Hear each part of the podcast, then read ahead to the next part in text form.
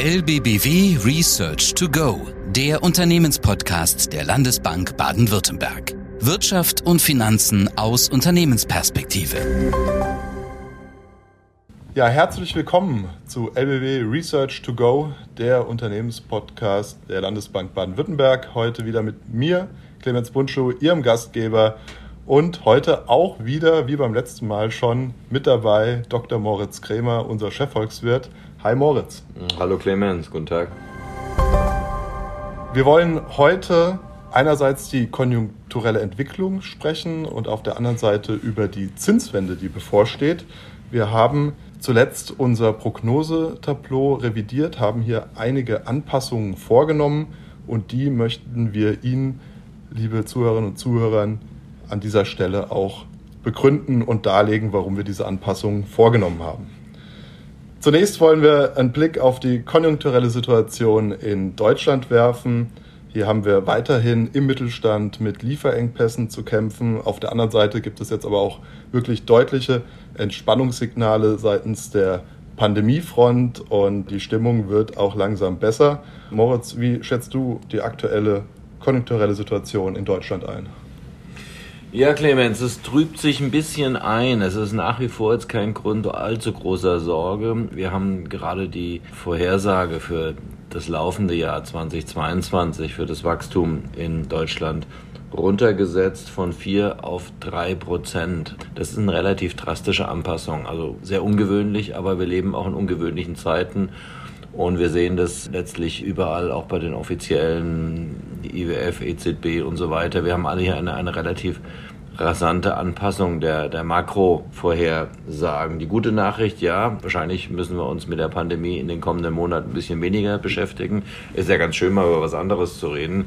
Aber es bleiben dann doch noch ein paar Sorgenfalten bei mir, was die, was die wirtschaftliche Dynamik angeht. Zum einen beginnt es damit, dass das vergangene letzte Quartal deutlich schlechter gelaufen ist, als, als wir das hätten erwarten wollen eigentlich. Also das, das war eine negative Überraschung. Da hat natürlich Omikron natürlich ein bisschen reingespielt, das war aber nicht alles. Da hängen auch die Lieferketten-Thematiken auch mit drin. Das bedeutet natürlich schon mal, dass wir etwas geschwächt ins neue Jahr gehen. Also statistisch haben wir dadurch schon mal ein niedrigeres Durchschnittswachstum in diesem Jahr. Das ist jetzt vielleicht allenfalls interessant für, für Volkswirte, das ist ein bisschen technisch, aber äh, inhaltlich sind es eigentlich zwei weitere Faktoren, die uns zum Herabsetzen der Wachstumsaussichten bewegt haben. Das eine ist, Lieferketten, das schon erwähnt, das äh, ist zäh und beharrlich, es löst sich nicht richtig auf, diese Problematik. Wir erhalten natürlich auch immer nur anekdotische Informationen von unseren Kunden, aber auch wenn wir, wenn wir uns anschauen, welche Staus sich beispielsweise in der Logistik nach wie vor darstellen, glauben wir, dass es insgesamt doch einfach noch ein bisschen länger dauern wird. Es entspannt sich so tentativ vielleicht ein bisschen gerade, aber wir denken, es wird sich sicherlich noch bis ins zweite Halbjahr begleiten. Das, das bremst natürlich die Wirtschaft ein, weil die Produktion einfach nicht auf dem Niveau laufen kann, was die Auftragslage eigentlich hergeben würde. Also Bedeutet aber auch vice versa, dass wir angesichts der starken Auftragslage uns schon ein bisschen Puffer eigentlich verschaffen. Das heißt, wenn dann die Produktion wieder anlaufen sollte, wenn die Lager wieder aufgefüllt werden können, die ja absolut leergefegt sind ja. aktuell, und die Auftragsbestände dann abgearbeitet werden können, dann sollte sich doch hier durchaus auch Konjunkturdynamik nochmal Dann äh, wird sich zum Teil die Sache ins, ins Positive umkehren. Also wir werden da wirklich eine stärkere zweite Jahreshälfte sehen, wenn genau das nämlich eintritt.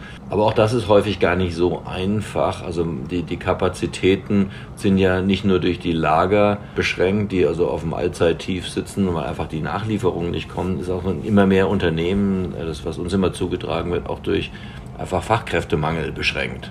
Ja, das heißt, man kann jetzt also nicht beliebig einfach Leute auf der Straße einsammeln und sagen, wir fahren jetzt die Produktion auf 120 Prozent hoch, nicht, weil einfach da, ähm, da auch eine, ein Problem vorherrscht. Aber ja, es wird da eine Erholung geben. Das wird uns in, insbesondere in der zweiten Jahreshälfte das Wachstum unterstützen.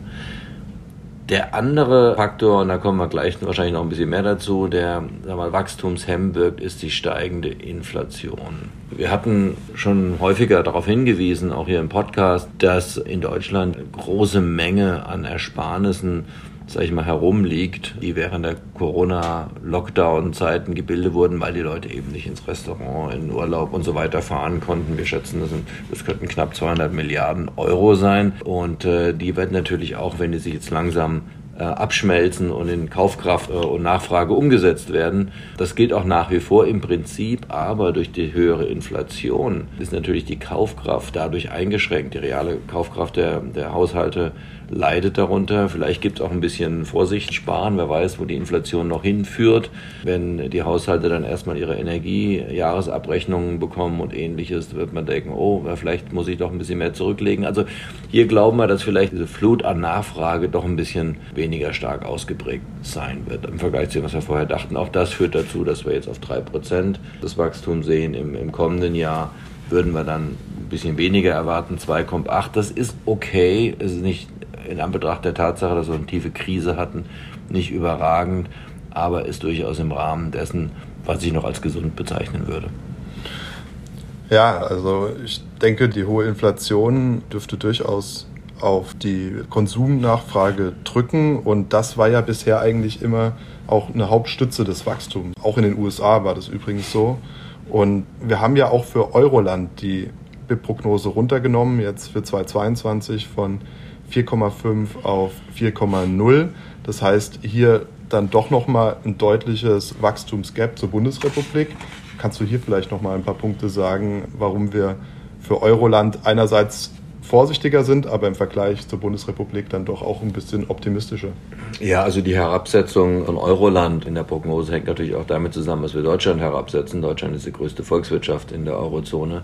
Die Situation ist ein bisschen besser in der Eurozone insgesamt, weil die anderen Volkswirtschaften nicht so stark international vernetzt sind. Wir sind mhm. eine sehr, sehr offene Volkswirtschaft in Deutschland. Äh, unser Import-Export-Anteil ist deutlich über dem, was äh, die anderen großen Volkswirtschaften in Europa zeigen.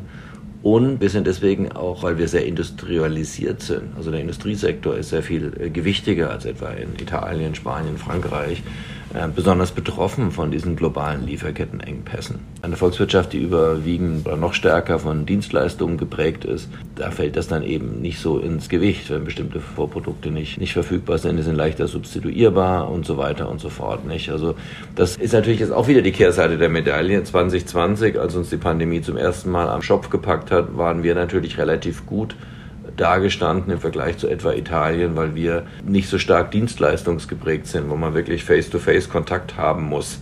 Und das hat natürlich dann die anderen Länder sehr stark getroffen. Jetzt, wo die Lieferketten das Hauptproblem sind, trifft es uns stärker. Also vielleicht ausgleichende Ungerechtigkeit. Aber deswegen in der Eurozone haben wir es ein bisschen weniger reduziert im Wachstumsausblick. Ja, Moritz, du hattest jetzt eben die Inflation bereits angesprochen. Da haben wir auch Prognoseanpassungen durchgeführt. Wir sehen jetzt hier deutlich höhere Werte. Wir sind für die Bundesrepublik für 2022 von 3,1 auf 4,5 Prozent hochgegangen. Was sind denn für dich hier die wesentlichen Treiber? Das sind wirklich schon drastische Veränderungen ne, in, der, in, der, in der Prognose. Und letztendlich ist diese Revision auch datengetrieben. Wir, wir sehen, dass die Inflation, die ja eigentlich jetzt im Januar sehr stark hätte abfallen sollen, aufgrund des Wegfalls des Einmaleffekts mit der Mehrwertsteuersenkung, ja mit der Erhöhung und so weiter, ja, das hat sich eigentlich nicht materialisiert. Wir haben weiterhin höher als zuvor erwartete Energiepreise, das zum Teil auch der geopolitischen Lage Russland-Ukraine geschuldet, aber nicht nur. Das ist auch der Tatsache geschuldet, dass wir in China relativ robustes Wachstum und Nachfrage haben. Und was uns aber besonders Sorge macht, ist, dass es nicht nur einfach ein Energiepreisthema ist, die Inflation. Also die Inflation wird breiter und breiter. Wir haben jetzt in den Warenkorb mal reinschauen, Produkt für Produkt, gerade in Deutschland sind hier fast 80 Prozent aller Produkte und Dienstleistungen steigen um mehr als zwei Prozent. Also das, das Inflationsziel der EZB. Das geht also weit über die Frage, was macht der Ölpreis hinaus. Und was natürlich die Zentralbanken ganz besonders umtreibt und uns eben jetzt auch zunehmend, ist das Risiko einer Preis-Lohn-Spirale. Wir sehen steigenden Druck bei der Lohnbildung. Wir haben jetzt natürlich einige Runden noch vor uns. Wir haben sehr viel Lohnzurückhaltung in Deutschland gehabt über viele Jahre. Jetzt mit der Inflation um die 5 Prozent. Ja, ähm, wenn wir uns so Verhandlungen anschauen zwischen Gewerkschaften und Arbeitgebern, schaut man doch häufig ganz gerne an den jüngsten Rand, also die jüngsten Beobachtungen. Und da haben wir halt eine 5 etwa. Und das wird natürlich zu großen Forderungen führen. Wir haben eine relativ starke Position auch der, der Arbeitnehmer deswegen und das werden die Unternehmen weitergeben. Das heißt, die Inflation ist dabei, sich gerade zu verselbstständigen und von alleine loszugaloppieren. Und da ist dann wirklich höchste Eisenbahn auch für die EZB etwas robuster zu Werke zu gehen mit der Zinspolitik. Stichwort höher für länger.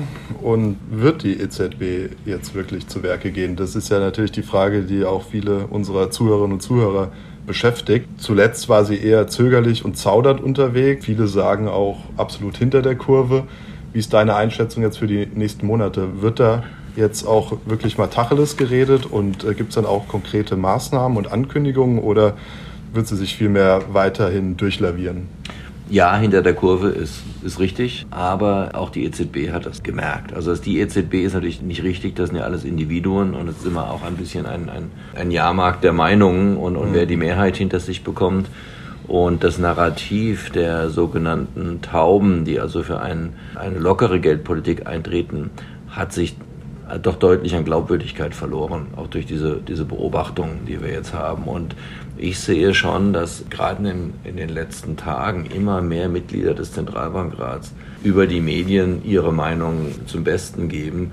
Und es ist ganz deutlich, dass hier das Narrativ von den sogenannten Falken die Oberhand zu gewinnen scheint. Also der Gouverneur der Zentralbank Frankreichs beispielsweise, der als relativ neutral gilt, hat jetzt ganz offen gesagt, wir müssen die Anleihekäufe Jahresmittel langsam rausfahren und dann Platz machen für eine Zinserhöhung. Wir gehen jetzt davon aus, dass es eine Zinserhöhung geben wird gegen Jahresende, aber auch nicht mehr. Die EZB ist da nach wie vor etwas zögerlich.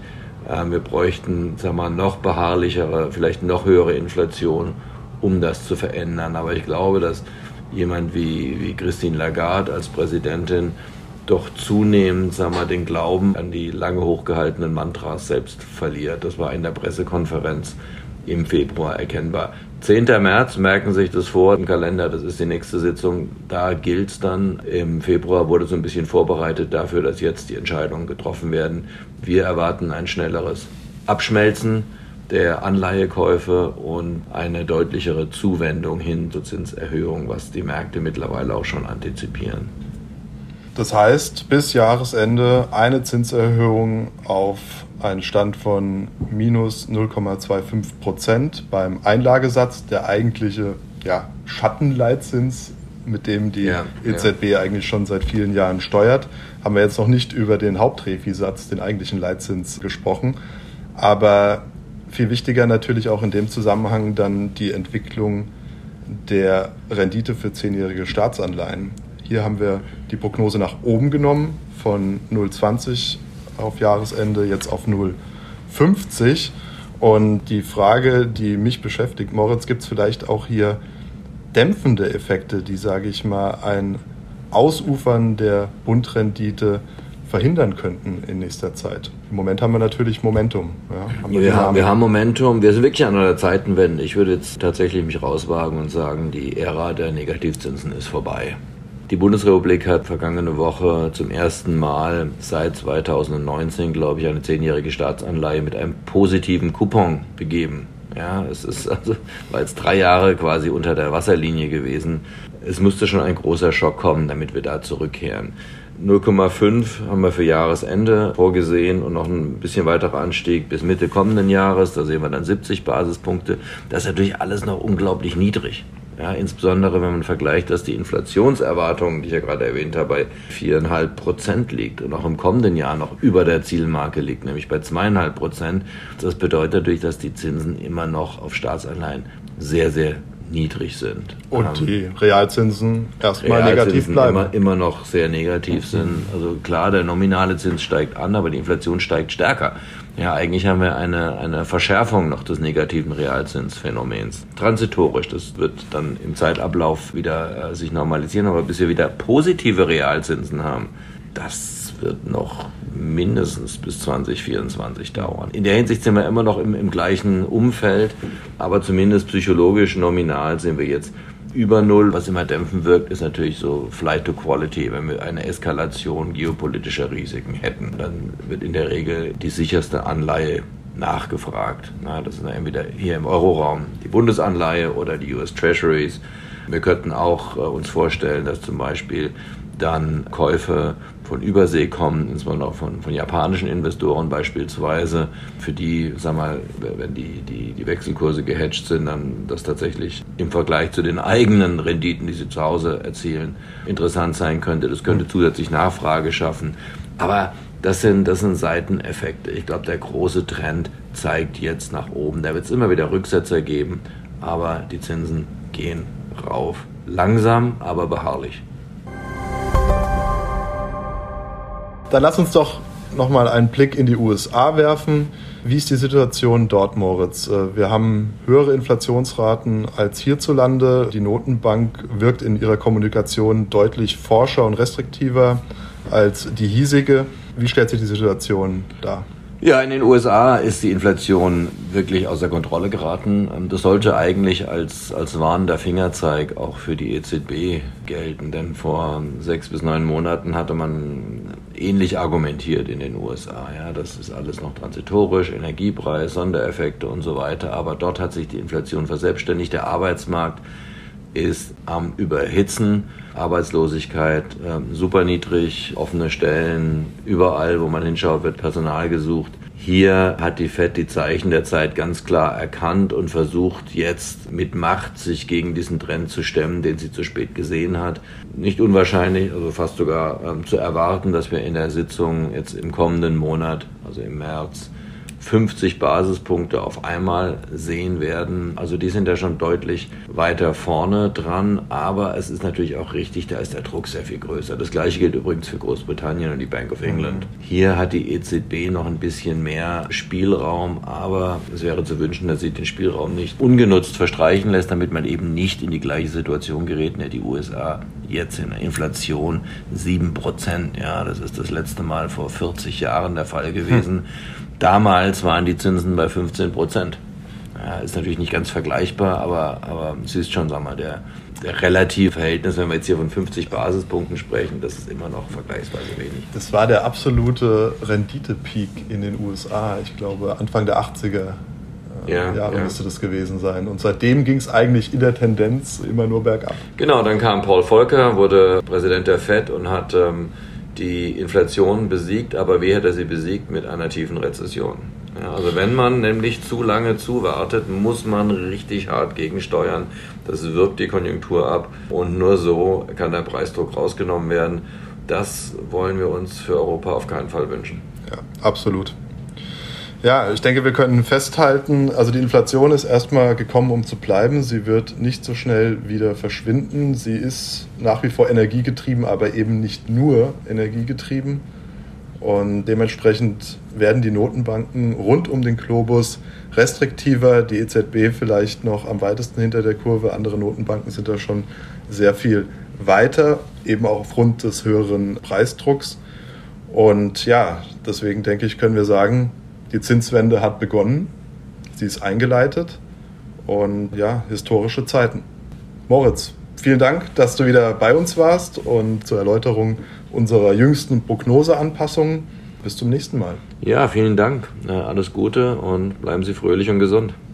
Das war LBBW Research to Go, der Unternehmenspodcast der Landesbank Baden-Württemberg. Jetzt abonnieren oder besuchen Sie uns auf lbbw.de. Wir verfolgen für Sie Weltwirtschaft und Finanzmärkte, analysieren Märkte und Trends. Bereit für Neues. LBBW.